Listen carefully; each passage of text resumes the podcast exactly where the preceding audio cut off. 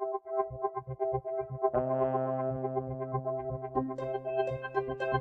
you.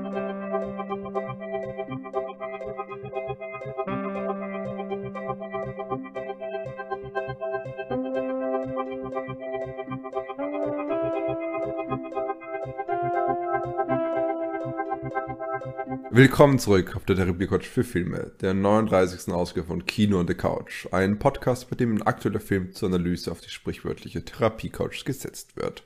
Das heißt, wir fokussieren unseren Blick auf ein ganz spezielles Themenfeld, das zu dem diesem Podcast vorgestellten Film passt und eine Grundlage zur Diskussion bietet. Und heute setzen wir The Farewell von Lulu Wang auf die Couch. Mein Name ist Sebastian Fitzklausner und in der 39. Ausgabe von Kino on the Couch ist noch der Patrick Markey mit dabei. Insert Opening Gag right here. 晚上好，我现在说中文。 Ah, das ist nicht mal ein Gag, das ist einfach nur richtiges Chinesisch gewesen. Unglaublich. Patrick, ein Mann vieler Talente. Ich wünschte, ich wünschte, es wäre so. Okay, äh, Patrick, ein Mann eines Talentes. Er kann Chinesisch. ich wünschte, ich In könnte Ansätzen. Chinesisch. äh, ja, guten Wenn man, Abend. wenn man ein Kompliment bekommt, sagt man nur Sheshe und nichts anderes. Ähm, äh, ja, tatsächlich, was, ja, genau, Tschüsche, danke. Und ähm, dann kann man nämlich auch noch sagen, Nali, Nali. Das müsste man korrekterweise sagen, wenn man ein Ah, Kompliment bekommt. Peinlich. Peinlich. Das, das, Glück wird das rausgeschnitten, die Fehler, die ich mache hier. Shit, ja.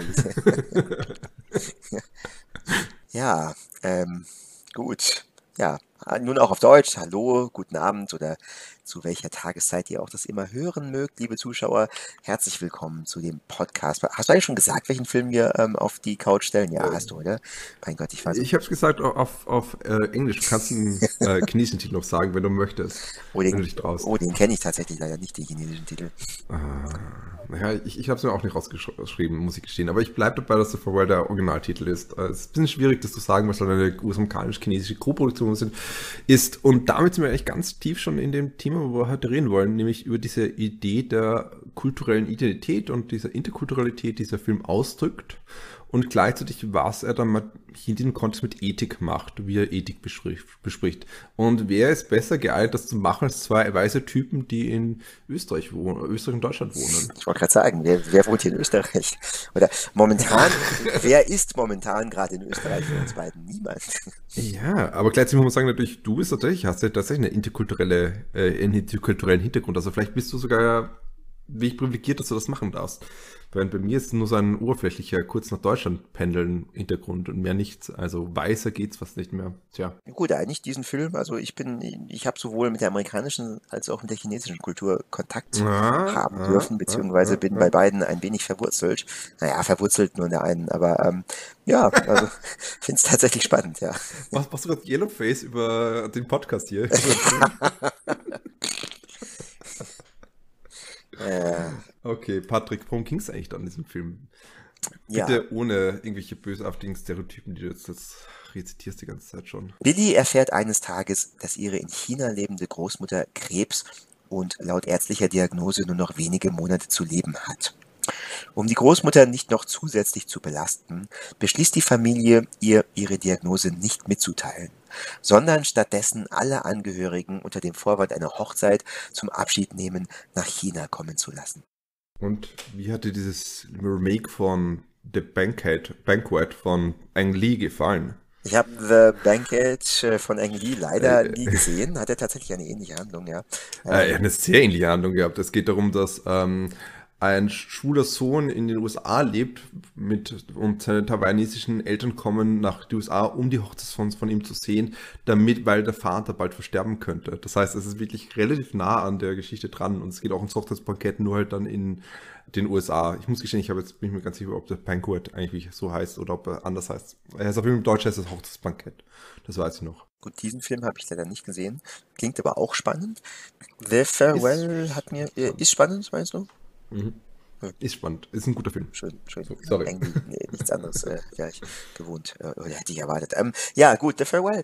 Ich fand ihn ähm, sehr schön. Also mir hat er eigentlich sehr gut gefallen. Ich fand ihn. Oh, ich bin hier auf der Suche nach Adjektiven. Ähm, äh, authentisch, ähm, herzerwärmend. Ich weiß nicht, ob das das richtige Wort ist, aber irgendwie schon. Also ich habe mich da gut aufgehoben gefühlt. Ähm, und kann mir auch vorstellen, beziehungsweise das ähm, Feedback, was ich von ähm, tatsächlich chinesischen Bekannten, die paar, die ich habe, gehört habe, ähm, ist, dass mhm. dieser Film und darüber reden wir sicherlich später auch nochmal, ähm, zwar schon ähm, von einer externen Person, also jemanden, der oder die in diesem Fall sich auch selbst nicht als hundertprozentige Chinesin sieht, weil sie eben in den USA aufgewachsen ist, die Regisseurin, aber dennoch, die hier eigentlich einen relativ ähm, authentischen Einblick in eine, ich sag mal, prototypische chinesische Familie und Vorgänge, wie sie ähm, sich dort zuspielen könnten, gibt, um tatsächlich die Tatsache, dass man ähm, sterbenden älteren Menschen ihre Diagnose verheimlicht, um ihnen ihre letzten Tage nicht noch unangenehmer zu machen, beziehungsweise ihnen äh, die Angst vor dem Tod zu nehmen, könnte man fast sagen. Das ist tatsächlich ähm, mhm. sehr gängig in China. Ähm, das kommt sehr oft vor und, und ich habe den Film auch nicht alleine gesehen, sondern eben mit einer ja guten chinesischen Bekannten und sie hat mir auch erzählt, dass es eben bei ihr, also bei ihrem Großvater, genau das gleiche war. Nee, bei ihrem Vater sogar, sorry. Ähm, also es, es, scheint tatsächlich so zu sein, dass das häufig vorkommt und dass, hm. Mm, mhm. ja, also natürlich nicht immer, aber dass hier irgendwie der Konsens ganz oft ist, ähm, dass man die Leute, die eine solche, eine solche Diagnose haben, ähm, vor diesem Wissen dann schützt, damit sie die letzte Zeit auf diesem Planeten so schön wie möglich noch verbringen können, so ungefähr in dieser Art mhm. und Weise. Ähm, und von daher ähm, muss ich sagen, ist der Film irgendwo auch ein bisschen, könnte man fast sagen, das ist zwar ein sehr hartes Wort, aber irgendwie ein bisschen schonungslos auch, indem wir da drauf blickt und das porträtiert, aber ich finde, nicht unsympathisch. Ich finde auch nicht, dass irgendwie die chinesische Kultur schlecht rüberkommt oder so gar nicht, nein. Sondern dieser Film schafft es eigentlich sehr schön, ähm, Brücken zu spannen zwischen verschiedenen Kulturen und verschiedenen kulturellen Vorstellungen und verschiedenen Vorstellungen des Geliebtwerdens, Geliebtseins und ähm, von menschlichen Strukturen, wie zum Beispiel Familie.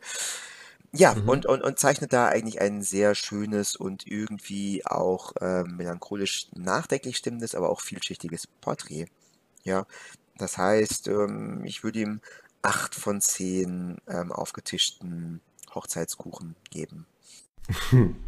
Kann ich dich noch fragen, warum schonungslos? Weil du, warum du dieses Wort Ja, wie gesagt, es ist ein bisschen zu stark und ähm, ich, ich weiß auch nicht, ob das wirklich das Wort ist, das ich nehmen würde, wählen würde, aber sagen wir es mal so, wenn dieser Film mit chinesischen Fördergeldern gemacht worden wäre oder aus China, glaube ich, hätte er ein bisschen anders ausgesehen gesehen. Also ich glaube nicht, dass, also die, ich meine, dieser Film ist ja, kommt ja auch so in China raus und ist ein großer Erfolg. Aber auch, also, puh, ja, ich weiß nicht, der Blick auf die Familie und auch wie dann über solche Sachen wie in die USA gehen und so diskutiert wird, das ist irgendwie, mm, ja, authentisch, sagen wir es mal so. Ja, mhm. ich glaube, das wollte ich damit zum Ausdruck bringen. Ja, aber schon klingt so, es klingt sogar eher negativ eigentlich. Ja, das stimmt. Das stimmt. Das habe ich mir auch gleich das habe ich auch gleich, sorry, habe ich auch gleich wieder revidiert. Also ich finde auch nicht, dass dir irgendwie irgendjemand oder die Familie oder die Kultur schlecht oder negativ dabei rüberkommt. Hm, aber ja, es wird ja ein bisschen, hm, also auch nicht durch den Kakao gezogen, aber es wird zum, zumindest hinterfragt oder reflektiert. Aber es stimmt schon, es, das ist nicht mit Negativität verbunden. Hm. Also, ähm, ja, es, es wird eben nicht durch den Kakao gezogen. Es, äh, es der Film beginnt ihm mit sehr großem Respekt eigentlich. Und er ist auf jeden Fall nicht so glatt wie andere Filme. Und es ist auch brutal zu sagen, es gibt natürlich viele Filme, die, wenn sie wichtig durch das äh, chinesische Fördersystem durchgehen, bisschen romantisierend sind ja. würde man sagen. Und, und äh, wir wissen ja auch, dass zum Beispiel so Filme von Shang Yimou etwa äh, nicht ganz unproblematisch sind, um als Beispiel zu machen, neben einem Regisseur der, ähm, der fünften Generation, ich hoffe, ich irre mich gerade nicht, der durchaus ähm, sehr, äh, der zumindest früher oder immer wieder phasenweise sehr regimetreu war. Und der zum Beispiel mit seinem Hero, äh, also Hero, ich weiß nicht, wie er auf Chinesisch heißt, muss ich einfach gerade gestehen, habe ich nicht vor mir, einen Aufruf zum, Autoritär, zum Autoritarismus eigentlich macht, so zu einem System, wo es einfach einen harten Herrscher geben muss. Manchmal muss es einfach einen harten Herrscher geben und das verteidigt den Film, das eigentlich. Er ist wunderschön, dieser Film, aber gleichzeitig puh, inhaltlich ein bisschen fragwürdig und das, und er, Zhang Yimou hat ja auch, äh, glaube ich, die, die Olympischen Spiele, die in Beijing waren, ähm, inszeniert. Das heißt, der, der, der ist auf jeden Fall regimetreuer. Und dementsprechend finde ich es eigentlich sehr schön, wie der Film damit umgeht, weil er eben nicht diesen romantisierenden Blick einnimmt, aber auch keinen exotisierenden oder exotisierend ist vielleicht ein bisschen also schon ein, also schon diesen wunderbaren Blick von dazwischen, also einfach das, diesen, diesen Dazwischensein, diese In-Betweenness, diesem durchaus der typisch ist für koloniale oder migrantischen Subjekte und wo sich Lulu Wang eindeutig herein äh, identifiziert, weil sie eben weder US-amerikanisch ist, noch eben gänzlich chinesisch und man spürt das ganz stark im Film, aber sie ist nicht verteufelt es auch nicht. Sie versucht diesem, diesem Thema mit sehr viel Respekt zu begegnen. Und das finde ich total beeindruckend. Das stimmt, ja, das stimmt. Es wird, also ich muss da ganz kurz anhaken, es wird nicht mhm. verteufelt, aber es wird auch nicht schön geredet. Und teilweise, Nein. teilweise sieht man dann schon, wie ganz, ganz ähm, latent, ganz, ganz sachte, aber irgendwie wie kritische Aspekte aufkommen. Zum Beispiel die Tatsache, dass dann irgendwann, ich weiß nicht, in einer Szene bei der Hochzeit die Familienmitglieder oder ein paar Familienmitglieder ähm, sich miteinander vergleichen, beziehungsweise sprechen, ja, ah, du, du bist das und das Parteimitglied ja. und er, der ist eine Partei, der hat so und so weit geschafft. Und ich glaube, das ist schon ein Kommentar darauf, dass ja, also streckenweise schon so irgendwie also gerade in dem Bereich der, der Hauptstadt, ich glaube, auch wenn dieser Film nicht in ähm, Peking spielt, aber ich glaube, dass er relativ äh, in der Nähe davon ist. Aber ähm, also, dass teilweise es hier schon sehr darauf ankommt, okay, irgendwie eine Parteifunktion oder im Kader zu sein, und, und um, um da wirklich Status zu haben. Also dieser Status dann schon sehr, sehr bedeutend geworden ist in den letzten 20 Jahren und man den auch mhm. zeigen mhm. muss und das dazugehört. Also schon ein bisschen, ähm, dass das mein Haus, mein Auto, mein Boot ist größer als deins, dass das schon relativ ähm, stark ist in gewissen Kreisen in China. Ja, ja ich klar. glaube, das wird schon ähm, thematisiert und auch leicht kritisiert.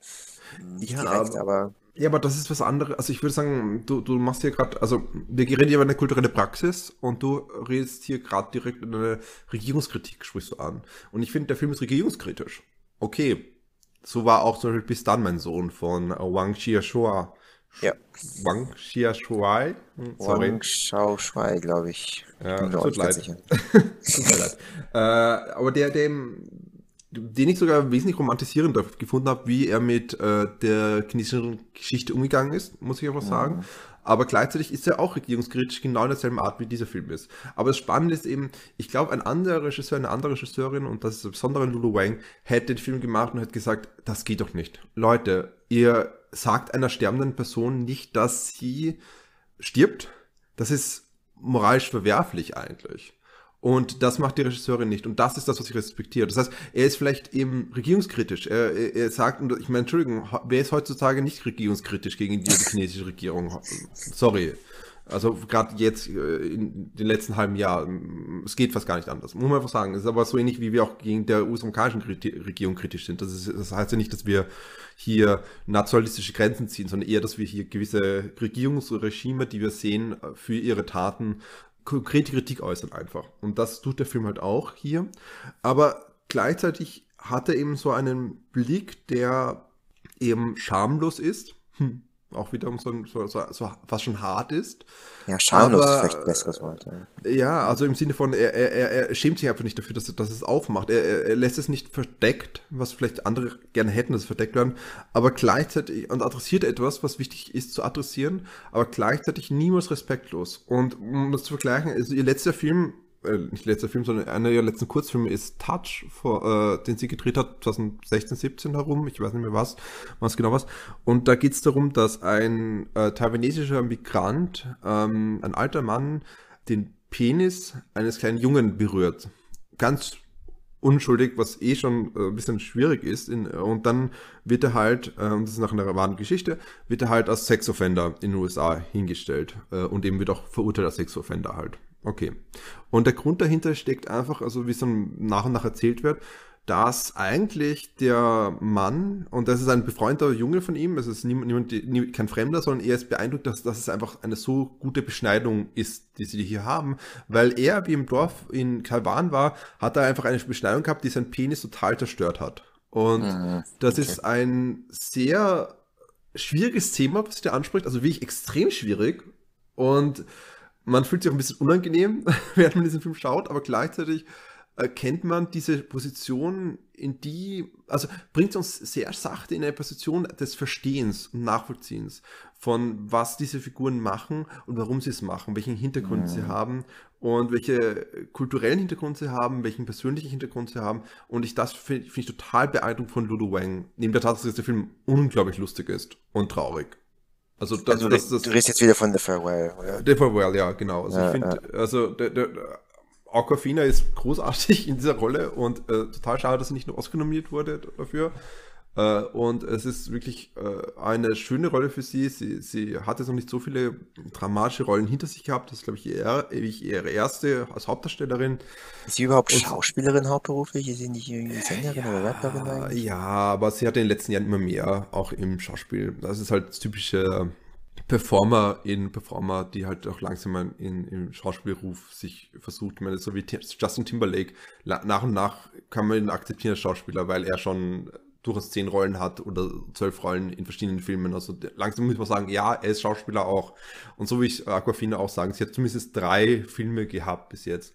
Und die anderen zwei sind halt eher Nebenrollen und das ist jetzt ihre erste Hauptrolle. Nämlich, das war im Crazy Rich Asians und Ocean's 8 und jetzt noch dieser Film hier halt. Und in dem Film ist sie halt wirklich großartig. Ihre Körperhaltung, wie sie diese Figur spielt, welche Sensibilität sie diese Figur spielt und was sie, was sie da dazu bringt. Also, weil Aquafina und äh, Lulu Wang haben auch die Rolle ein bisschen verändert, um sie entsprechend von Aquafinas Können, etwa vom Chinesischen, weil wir wissen ja, Aquafina kann nicht so gut Chinesisch wie der Patrick und dementsprechend musste man da ein bisschen anpassen, dass, dass sie eben hier immer so kleine Dialogzeilen haben, dass sie eben nicht so gut ist. Sagt sie einmal, ich bin nicht so gut wie Patrick. Das war ein interessanter Moment, ein bisschen metextuell, aber interessant. Ähm, Mhm, mhm. Ja, ja, ja.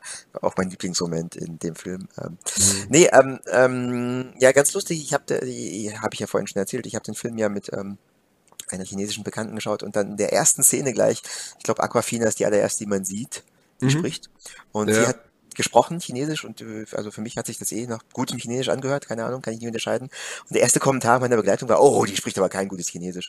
Also fand ich irgendwie lustig. Also es scheint tatsächlich zu stimmen, dass sie ähm, nicht Chinesisch auf ähm, Native äh, Speaker Level spricht. Ja, eh nicht. Also sie, sie ist, glaube ich, auch entweder gänzlich in den USA geboren oder hat die größte Zeit des Lebens in den USA verbracht. Also das heißt noch mehr als die Lulu Wang, die halt durchaus anscheinend gutes Chinesisch kann. Also zumindest so wie sie es, so wie sie es hinstellt in ihren Interviews.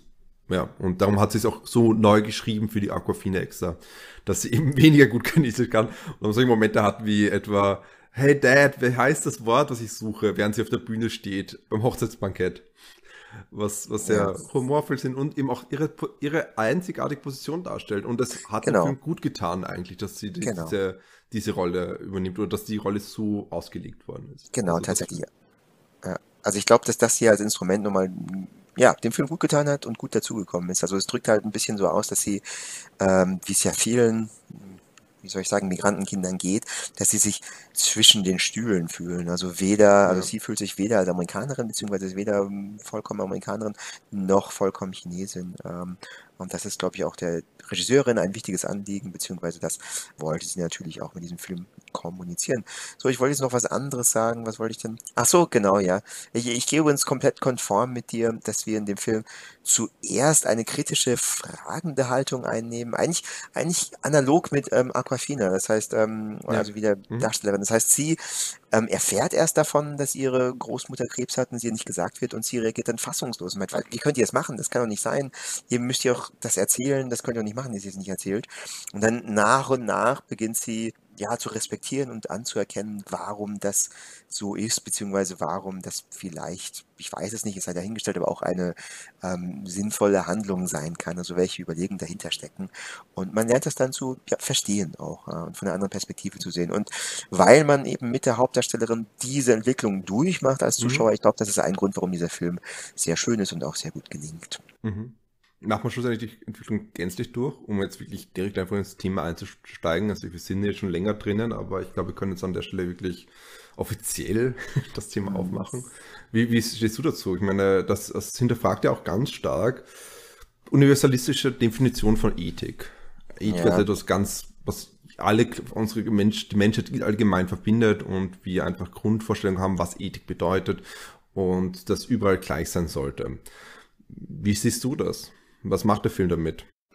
Also, ob, also in Hinsicht auf Ethik bin ich ganz klar, muss ich sagen, ein äh, Relativist. Ähm, aber das, darüber wollen wir jetzt hier mal nicht diskutieren. Ich weiß nicht, ob man die Verwandlung gänzlich durchmacht und es dann gänzlich versteht, aber ich glaube auf jeden Fall ist man nach dem Film oder sollte man sein, oder ist die Hauptdarstellerin, sagen wir es mal so, nach dem Film, ein bisschen offener, ein bisschen offener, mhm. andere Sichten zu akzeptieren und vielleicht irgendwie ein bisschen mehr bereit, andere Perspektiven einzunehmen oder Verständnis für andere Sichtweisen, andere kulturelle äh, ja, Verständnisse zu entwickeln. Hm, und ich glaube, das ist das Entscheidende dann da irgendwie. Also ich glaube nicht, dass der Film irgendwie darauf hinaus will, hey, es gibt hier ein richtig oder es gibt ein falsch, beziehungsweise mhm. es ist es ist gut oder es ist wertvoll, äh, irgendwie den äh, sterbenden Menschen das nicht zu sagen. Das, das will der Film nicht sagen, sondern will nur sagen, hey, okay, es gibt halt unterschiedliche Ansätze und die sind halt auch durchdacht. Da ist auch was dahinter und das sollte man zumindest sich einmal vergegenwärtigen und vielleicht in irgendeiner Art und Weise äh, respektieren. Ja, und es geht auch also ganz viel, der, der Film stellt ja irgendwie parallel zueinander. Ich glaube, das hat die Regisseurin auch gesagt, irgendwie, mh, hm, also auch wenn ich jetzt, wie ich es immer zu tun gedenke, äh, ganz viele Fässer gleichzeitig aufmache. Ähm, aber ja. es geht natürlich auch um, um Beziehungen zueinander und geliebt werden, geliebt sein, das mhm. Ausdrücken mhm. von Wertschätzung. Und das ist ja, das ist relativ ähm, frappierend, mh, hm, recht unterschiedlich hier ähm, in dem, ich sag mal, chinesischen Muster, wie es dargestellt wird, in Anführungszeichen, und dem äh, westlichen Muster, wie es uns bekannt ist. Also irgendwie hier im Westen, so bitte Osten, Westen, China, was auch immer, immer in Anführungszeichen sehen. Also, aber hier ja, bei uns. Gleich, mach gleich Orient und Occident, das ist das Leichteste. Aber hier bei uns, also äh, dieser Liebesbegriff, also irgendwie dieses einfach akzeptieren, das bedingungslose Akzeptieren, das mit ähm, wahrer Liebe wiederum in Anführungszeichen bitte einhergehen sollte, ja, dass man nicht nur jemanden aufgrund seines Erfolges oder was auch immer wertschätzt, sondern einfach die Person, das komplett unabhängig ist äh, von allem anderen, ja. Ähm, das ist, glaube ich, ein sehr, ein, ein Gedanke, der hier bei uns recht dominant ist, während in ja anderen Kulturen beziehungsweise in dem Film, wenn man in der chinesischen, also wenn die chinesische Familie miteinander diskutiert, sieht man ja auch ganz oft, also die Hauptdarstellerin, die Billy, wird dann ja zum Beispiel als Investment oder als Aktie ähm, äh, angesprochen ja. oder bezeichnet, die nicht aufgegangen ist. Das heißt, ihr wird da schon es ist natürlich nicht ganz ernst gemeint, aber es wird ja schon irgendwie ein Vorwurf bzw. Druck gemacht, dass sie es doch was zu was bringen sollte und dass sie etwas aus ihrem Leben zu machen hat und dass sie Erfolg zu haben hat. Deswegen ist es eben auch so wichtig oder wäre es wichtig für sie gewesen, dass sie äh, diese Bewerbung wo man am Anfang sieht, dass sie eine Absage bekommt, dass sie die bekommt und deswegen ähm, fällt sie auch so schwer, es der Familie mitzuteilen, dass sie eine Absage bekommen hat, einfach weil sie weiß, dass da so viel dran hängt und dass eigentlich wichtig für sie ist, als vollwertiges Mitglied der Familie akzeptiert zu werden. Diesen Eindruck hat man zumindest. Äh, also äh, muss er auch erfolgreich sein. Und ähm, diese beiden Arten von Liebe, ich, ich glaube, oder von Wertschätzung, hm, da geht es auch in dem Film ein bisschen drum, dass die gegeneinander über gesetzt oder einander gegenübergesetzt werden und irgendwie ganz zum Schluss, mh, hm, ich glaube, die Hauptdarstellerin, also die Billy, irgendwie zu ihrer Großmutter auch so eine eher bedingungslose, akzeptierende Liebesbeziehung aufstellt, beziehungsweise eine solche Liebe erfährt dann irgendwie. Also das ist sehr, sehr, sehr versöhnlich und sehr ähm, herzerwärmend. Spoiler! Entschuldigung, meine Stimme ist immer noch ein bisschen heiser. Also Spoiler, äh, ganz zum Schluss der letzte Satz, den die, äh, oder einer der letzten Sätze, den die Großmutter dann an Billy sagt, so, ja, äh, du wirst schon was bekommen, es wird schon was werden, ähm, äh, ich werde dich immer lieben. Ich weiß jetzt nicht, ob sie es genauso sagt, ich glaube nicht, aber das ist quasi ähm, die Essenz der Message. Und das ist eigentlich sehr schön und diese Liebe oder diese Akzeptanz ist dann auch äh, länder- oder kulturenübergreifend, äh, wie man den letzten Gegenschnitt dann sieht.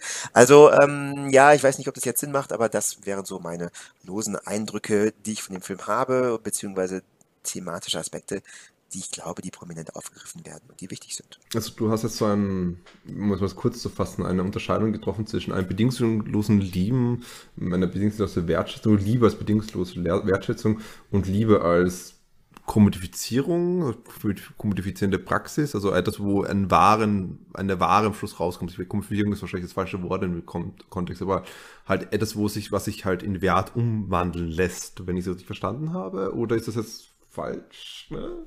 Ja und nein. Ja, irgendwie, ja, könnte man, glaube ich, schon so betrachten.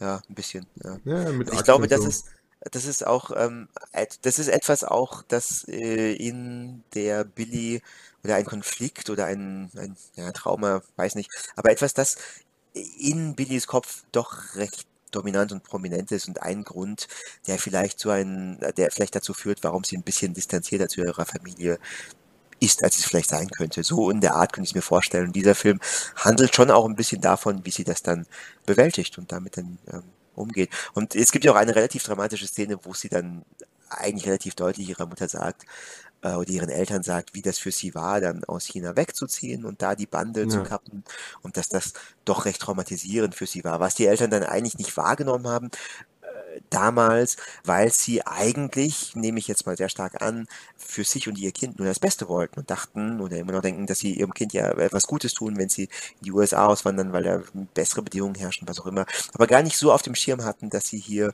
auch ja, vielleicht Schaden anrichten oder etwas ähm, machen, Ja. das gar nicht so leicht zu ertragen und zu bewältigen ist. Mhm. Da gibt es ein wunderbares Moment, also der lustigerweise tatsächlich wiederum an den Bis dann mein Sohn erinnert, äh, wo äh, Billy durch die Stadt fährt. Wunderbarer mit, Film.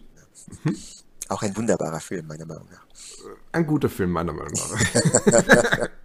Wo Billy in der Stadt herumfährt mit dem, Auto, mit dem Taxi und dann ihr Blick über die Stadtlandschaft, die sich verändert hat, die sich gänzlich verändert hat, schweifen lässt. So als, und man sieht so diesen Modernisierungsprozess, den es da sich verzogen hat, wie eben auch bei Bis dann mein Sohn, die eben genau dasselbe eigentlich, die selber Erfahrung gemacht hat über mehrere Jahrzehnte halt hinweg halt, über denen, weil es wieder der Rückkehr. Und es ist so ein Gefühl des, man verliert alles. Man verliert, sie verliert das, was sie damals hatte. Sie verliert diese letzten Eindrücke, die sie noch gesammelt hat. Und es spiegelt natürlich dann den letzten Moment nochmal ganz stark, wo sie sich von ihrer Großmutter verabschiedet. Nämlich diesen Blick aus dem, Au dem Taxi hinaus. Aber so die Angst zu verlieren, äh, das, was ähm, sie mit diesem Ort verbindet eigentlich. Was eben hier du richtig gesagt hast, eigentlich nicht von den Eltern gesehen worden ist, die eben eigentlich nur das Beste wollten in Hinsicht mh, einer, sagen wir jetzt einfach ganz hart kommerziell erfolgreichen Zukunft, finanziell erfolgreichen Zukunft, äh, ja. die hier reinkommt. Und äh, da sind wir natürlich auch wieder sehr schön in dem drin, was du jetzt schon mit dem Aufmaß sind beiden Liebesbegriffen, weil auch hier können wir natürlich auch kulturelles Konzepte reinbringen oder als einfach als kulturelle Konzepte zu sehen. Also Liebe als etwas, was extrem authentisch verstanden wird. Das ist bekannt, dass Liebe ähm, und die unterschiedlichen Verständnis von Liebe natürlich gänzlich historisch bedingt sind und historisch-kulturell bedingt sind. Also äh, ganz tolles Buch ist von Eva, Ilus, einer israelischen äh, Autorin, Consuming the Romantic Utopia, die über darüber schreibt, wie im Zusammenhang mit Kapitalismus im 19. Jahrhundert das für die Vorstellung von romantischer Liebe, wie wir sie heute kennen, aufgekommen ist und sich entwickelt hat. Das heißt, hier geht es natürlich um sexuell romantische Liebe und das ist natürlich eine andere Form von Liebe, aber gleichzeitig parallel zu dem können wir natürlich genauso sehen, wie bekannterweise Kindheit. Und natürlich auch die Art und Weise, wie Eltern mit ihren Kindern umgeht, äh, ein Produkt der Aufklärung sind, wenn man überhaupt so weit gehen kann, also vielleicht sogar erst später. Also das ist was ganz Frisches und Junges. Und natürlich ist es spannend zu sehen und natürlich auch in der Hinsicht, wie eben diese Billy-Figur und natürlich Lulu Wang mit ihrer sehr sensiblen Art mit äh, dieser Interkulturalität umzugehen, wie sie das auch immer wieder aufmacht, wie sie sagt, das, das sind eigentlich Themen, die uns tief im Inneren berühren eigentlich und wo wir sagen, das ist was Essentielles, so das ganz tief in uns sitzen ist, aber gleichzeitig ist das immer überformt ganz stark von dem, wo wir kulturell herkommen und äh, es ist dann auch sehr stark von dem geprägt einfach und äh, die Ausdrücke werden sich auch dann noch verschieben. Und das interessanteste Beispiel dafür im Film, finde ich, ist tatsächlich dann der Moment, wo ähm, sie am Friedhof sind, wo dann doch mal die Mutter sagt davor, ja, sie hasst chinesische Kultur, sie hasst es wie, wie die Pest, die Trauerarbeit in China, weil da muss man sogar, äh, man muss so laut kreischen und schreien, trauern, wie es nur geht, so laut und sichtbar, wie es so möglich ist, weil andernfalls hat man keine würde man die Gefühle an die Person, die man verloren hat, verraten. Und das ist so eine Szene, die natürlich dann direkt geschnitten wird mit genau so einer Person, die engagiert worden ist, dass sie laut weint und trauert.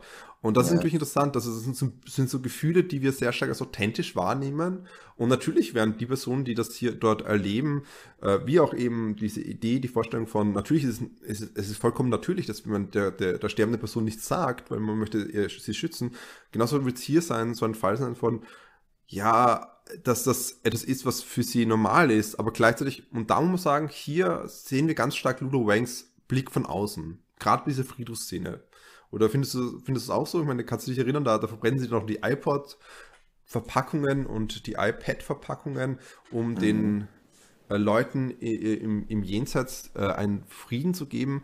Und gleichzeitig, Billy fühlt sich da ganz fremd. Und ich glaube, wir fühlen uns da mit fremd das, das ist schon spannend, wie das, dass, dass immer welche solche Szenen drin sind, um eine ganz starke Fremdheit eigentlich aufzubauen zwischen Billy und der Erfahrung ihrer Familie. Mhm. Ja, ja, ja, ab, absolut. Wie gesagt, ich glaube, der ganze Film ähm, ist ja quasi, also wird natürlich durch die Linse, durch den Blick der Regisseurin geprägt und letzten Endes ist also Billy steht ja ein bisschen für die Regisseurin ein, beziehungsweise dieser Film basiert auf einem Erlebnis der Regisseurin und die Person, die. A true Lie. Regisseurin, Based ja, genau. on a True Lie. und die Den Person, Film die von James Cameron. ah, stimmt. Arnold Schwarzenegger war auch mal im Hintergrund zu sehen. Gell? Ähm, jo, also Willi spielt ja quasi ähm, mehr oder weniger die Person, also die Regisseurin mehr oder weniger.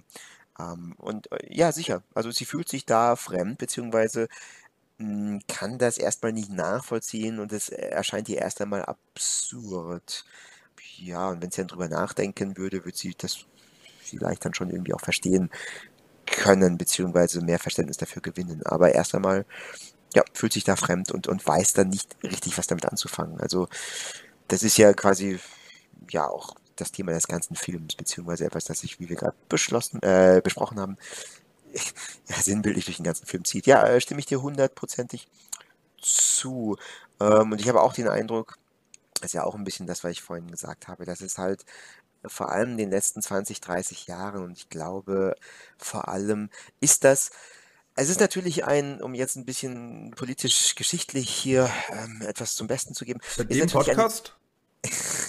Was? Ja. ist natürlich die direkte Reaktion ähm, auf die Kulturrevolution und die ganzen ähm, politischen Wirren, die es damals gab, da wurde es ja quasi verpönt, seinen Status, sein Wissen, was auch immer zu zeigen. Das heißt, das galt als ja, verachtenswert, wenn man irgendwie gezeigt hat, dass man etwas ist. Das, also man sollte bescheiden sein, das nicht zeigen.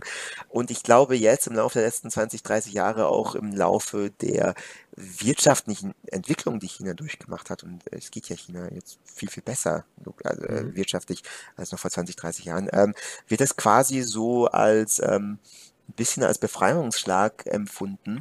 Und das artet dann ein bisschen die andere Richtung aus, dass es dass sehr, sehr viel, sehr stark kulturell darauf ankommt, gesehen zu werden und Sachen zu zeigen. Und, ich, und das wirkt sich dann eben auch an solche sozialen ähm, Riten, sage ich mal, aus. Also wo man dann wirklich ganz stark zum Ausdruck bringen muss, wie sehr man diese Emotionen empfindet, ähm, wie wichtig einem das war. Ähm, ja, genau. Also im Prinzip nichts anderes, wie wenn man sagt, ja, ich bin jetzt der neue Parteisekretär und der verdient so und so viel Geld und habe jetzt die dicke Rolex hier in meinem Armband.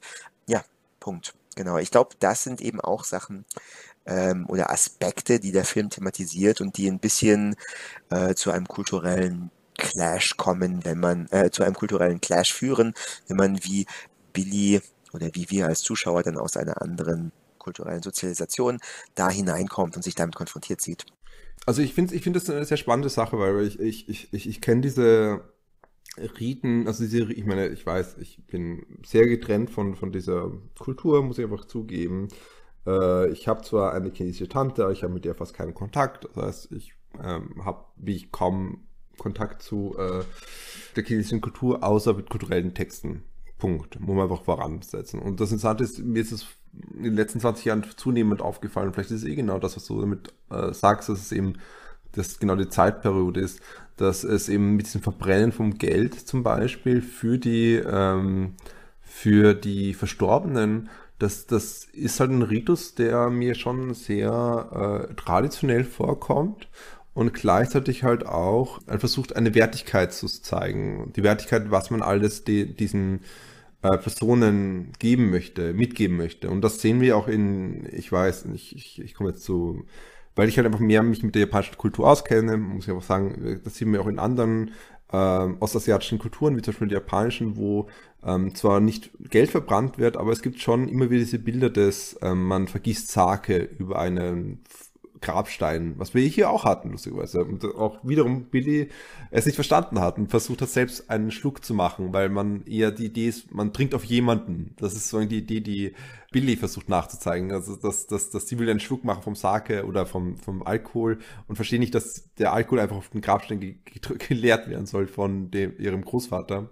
Mhm. Aber das heißt, das sind also so, solche Sachen, die ich glaube gar nicht mal ähm, nicht nur darauf kommen, sondern die schon eine traditionellere äh, Wurzel haben, auf die man zurückkommt, nachdem gewisse gewisse Handlungsmuster verboten waren, sagen wir mal so, und versucht wieder hier eine Ankerung zu finden. Also vor allem in der Hinsicht, weil das eben auch in anderen ostasiatischen Kulturen und dementsprechend wahrscheinlich in verschiedenen Religionen Ostasiens sehr wichtig war, diese Art der Opfergabe an die Verstorbenen. Und umso reicher die Opfergabe an den Verstorbenen ist, desto mehr haben sie im, in der Nachwelt sozusagen.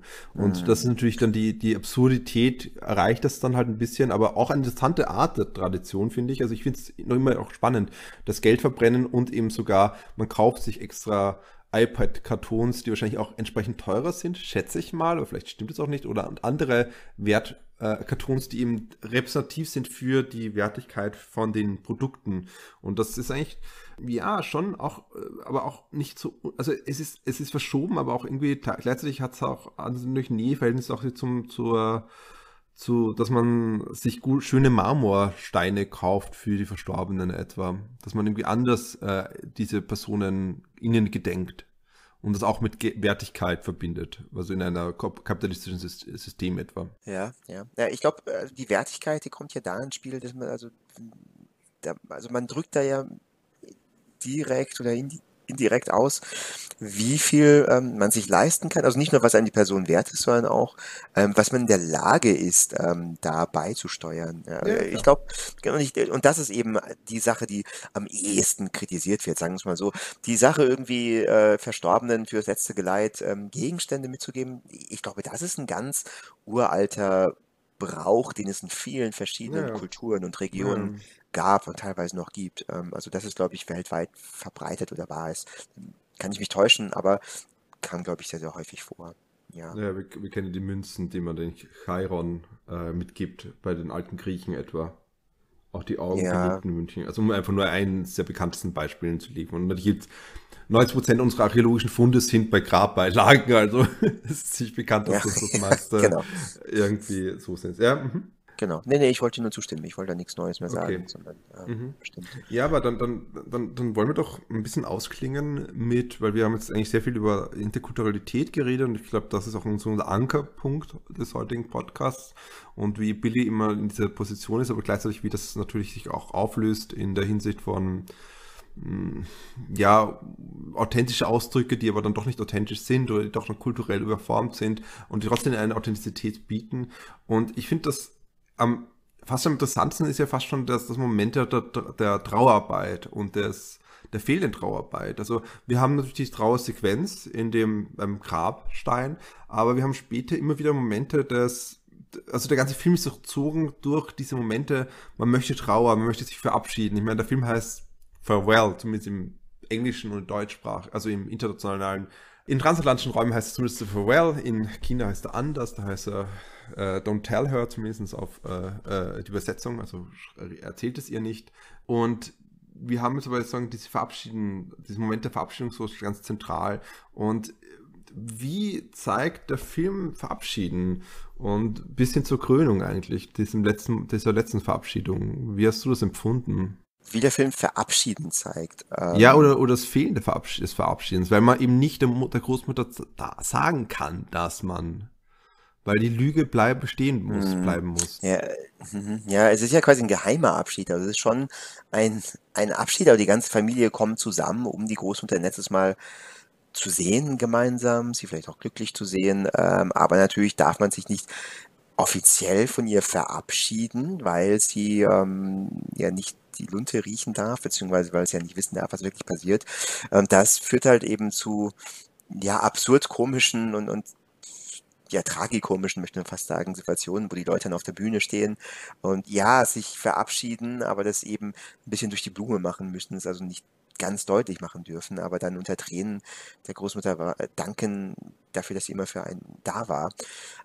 Genau, das heißt also, so wird das thematisiert, hm, was dann irgendwo schon auch eine Einschränkung ist, weil das natürlich vielleicht, ich sag mal, effizienter möglich wäre, wenn die Großmutter es auch wüsste, ja. Also dann könnte man es direkter ansprechen, dann könnte man sagen, dann könnte man sich direkter verabschieden und seine mhm. Gedanken und Dankbarkeit ähm, direkter deutlich machen. Ja, aber äh, wie gesagt, es mangelt nicht an Emotionalität. Also die Tatsache, dass das Ganze ein bisschen verdeckten stattfinden muss, ähm, heißt nicht, dass die Leute dann weniger emotional oder mit weniger Tränen oder äh, gar weniger authentisch reagieren. Nein, überhaupt nicht. Und mh, mm, ganz zum Schluss, ja, es ist ja eigentlich genau das Gleiche. Also Billy verabschiedet sich ähm, unter Tränen und sagt, ja, wir werden uns hoffentlich wiedersehen, wir sehen uns das nächste Mal wieder. Ja, ja, weiß nicht. Ich weiß gar nicht, was ich jetzt da noch zu sagen ähm, soll. Eine, eine kurze Sache. Ich habe mhm. zuerst mhm. das Fliegen der Vögel ganz zum Schluss ist die letzte Szene, ich weiß nicht.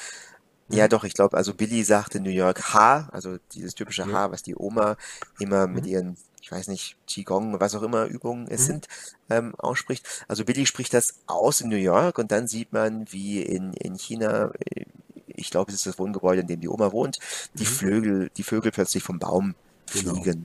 Und ursprünglich hatte ich das so gedeutet, dass das Wegfliegen der Vögel irgendwie so das äh, Entfliegen der Großmutter ist, dass sie, dass sie quasi gestorben ist und ihr, ihr Geist mehr oder weniger in Billy weiterlebt. Aber ich, nach, ähm, ja, nach ein bisschen Zeit zum Überlegen, glaube ich, wird das so nicht angedeutet, sondern wird einfach nur angedeutet, dass, also der Geist der Oma auf jeden Fall in Billy weiterlebt, aber dass sie auch eine, ich sag mal, transkontinentale Beding äh, Verbindung haben, ja, die jetzt ähm, Zeit und Raum überbrückt, beziehungsweise, also Billy wird von der Großmutter geliebt und die Großmutter wird von Billy geliebt und sie hatten im Rahmen des Abschieds einfach nochmal Zeit, ähm, das festzustellen, das zu verfestigen.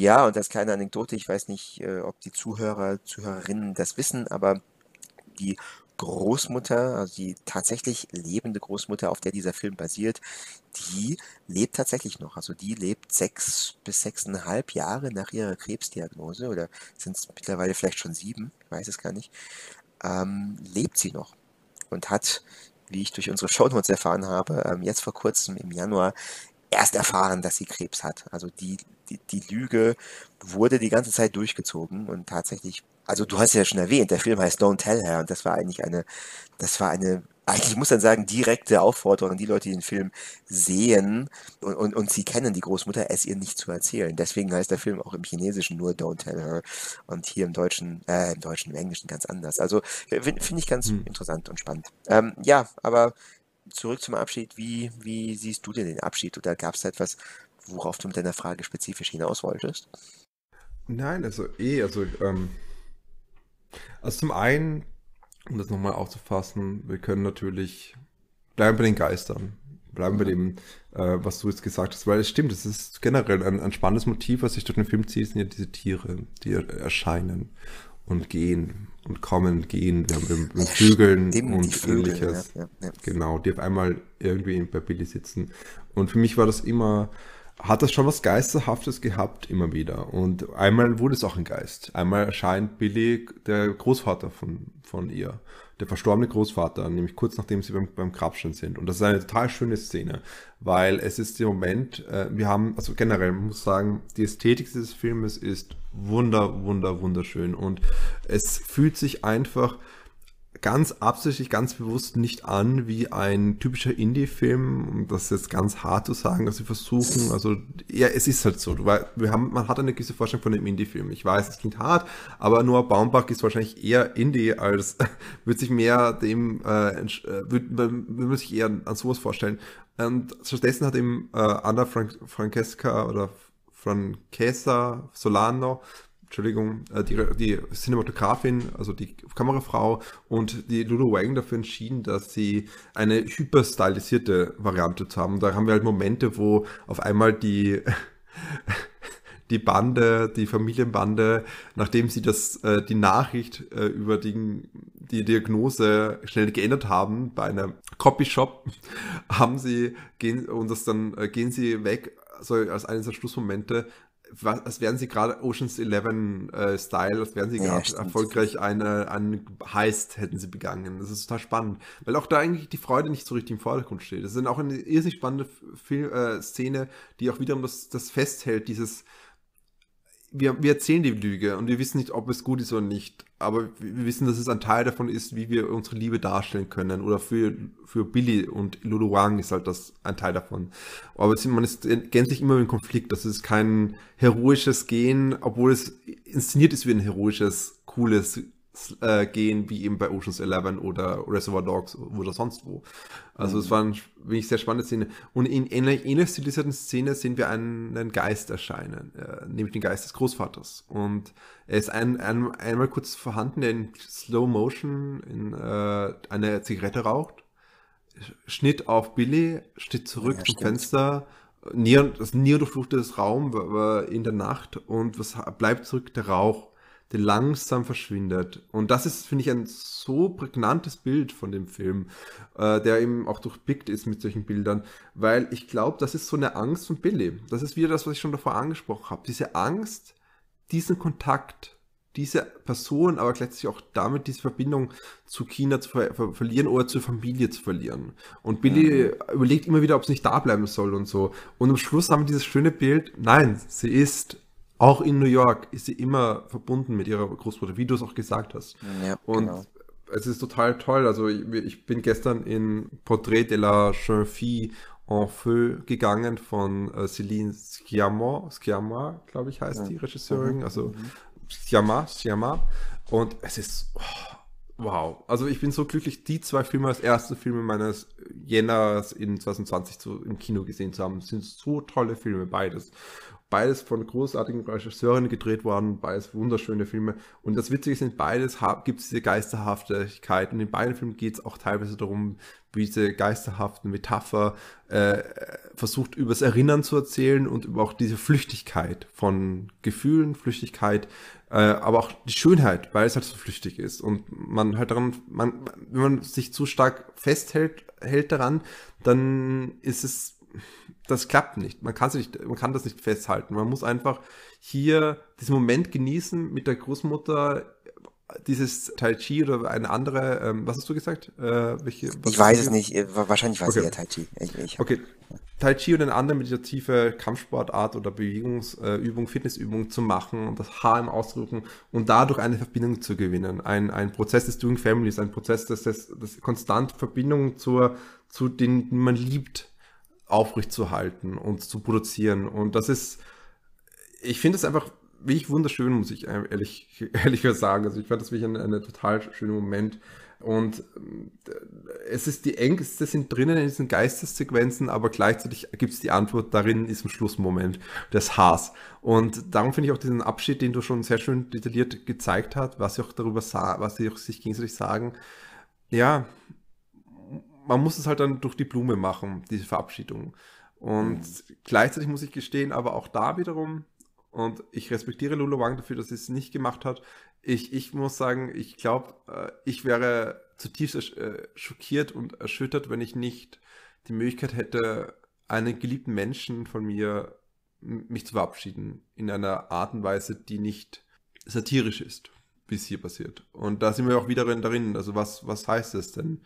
Verabschieden. Was heißt äh, kulturell spezifische Art von Ethik? Und ähm, ja, ich, auch wenn es natürlich etwas ist, was den Film, über den Film hinausgeht, aber das ist ja Film genauso. Es ist eine Diskussion, die der Film aufmacht. Und ich glaube, das ist auch das, was wir hier eigentlich machen wollen, teilweise zumindest.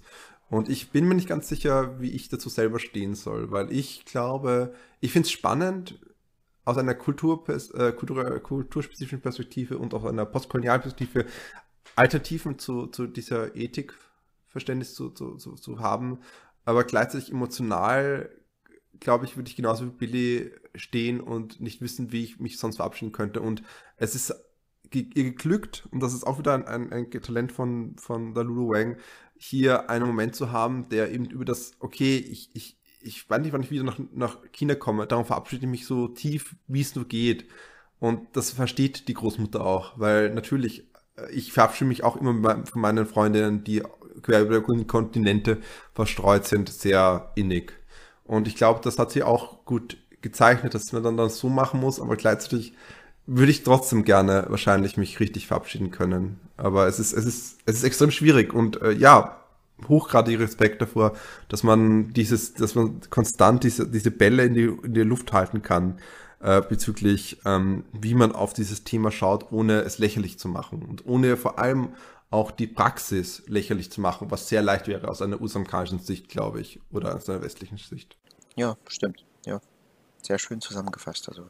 Ja, meine ganze Emotion, Emotionen rausgekotzt nochmal, aber das, das ist es, glaube ich, das, warum ich den Film so schön finde, weil ich finde, er, er, er bringt viele Emotionen in mir hoch, die ich normalerweise verdecke unter Zynismus. genau so, nicht anders kenne ich mich selbst. Zum Glück haben wir nächstes Mal dann wieder den richtigen Zynismus, wenn wir uns von Ueda Shinichiros neuesten Film anschauen werden, One Cut of the Dead oder auch Kamera o Tomaru Na, also macht die Kamera nicht aus, wo wir mehr Horrorhaftes haben und lauter Tote, wandelnde Tote, die metatextuellen sind. Also das heißt, wir kommen wieder vom rein emotionalen zurück in eine postmoderne Art Film zu machen. Schauen wir mal, wie uns das dort gefällt und ob wir von den Toten äh, auch so emotional berührt werden, wie eben von Lulu Wang, Wangs Geschichte. Ja, wenn ihr, liebe Zuhörer und Zuhörerinnen, da auch dabei sein wollt und ähm, das hier gerade über die Kopfhörer eines Freundes oder einer Freundin oder wie auch immer konsumiert und ähm, euch nicht darüber im Klaren seid, wie ihr uns erreichen bzw. wie ihr uns empfangen könnt, dann sei euch hiermit Abhilfe geschaffen. Ihr könnt uns finden bei Facebook, bei YouTube, bei Twitter, da sind wir ganz aktiv, ähm, wie ich mir habe sagen lassen, seit kurzem. Ähm, immer, immer aktiv, seit immer, Jahren. Immer, immer aktiv, ja. Wir heißen bei diesen Services überall Kino on the Couch. Wir sind beheimatet bei Podcast Garden. Dort haben wir unseren Podcast ganz offiziell. Das heißt, wir sind über jeden RSS-Feed bzw. Podcast-Catcher eurer Wahl relativ leicht zu empfangen. Kino on the Couch heißen wir. Natürlich sind wir auch bei iTunes zugegen. Dort findet ihr uns genauso. Und wenn ihr uns zu guter Letzt den ein oder anderen Kommentar oder äh, ja, längeren Kommentar, nämlich in Form einer Mail schreiben wollt, könnt ihr das ganz simpel über, ja, ihr habt es wahrscheinlich schon geahnt, kino on the couch at gmail.com tun. So, selbst da habe ich irgendeine Kontaktmöglichkeit verschwiegen. Ich glaube nicht und ich glaube, ich werde mir sogar jegliche Form von äh, äh, Witz verkneifen, weil ich, ich, ich, ich kann bei diesem emotionalen, äh, authentischen schamlos authentischen Film einfach nichts, nicht das mit Witzen besäuseln. Tut mir leid. Tschüss. ja, du, ich, äh, ich wollte es ja eigentlich nicht sagen, aber eigentlich, äh, eigentlich, ähm, ähm, ähm äh, ja gut. Du hast den Film nicht gesehen. Mein Gott, jetzt kommt's raus. Oh, das, das, das müsst ihr mal versuchen, den Film nicht schauen, dann schon. Gut, okay, bevor wir jetzt in irgendeinen Unsinn äh, wegdriften, liebe Zuhörer, ciao auch von mir, bis zum nächsten Mal. Tschüss.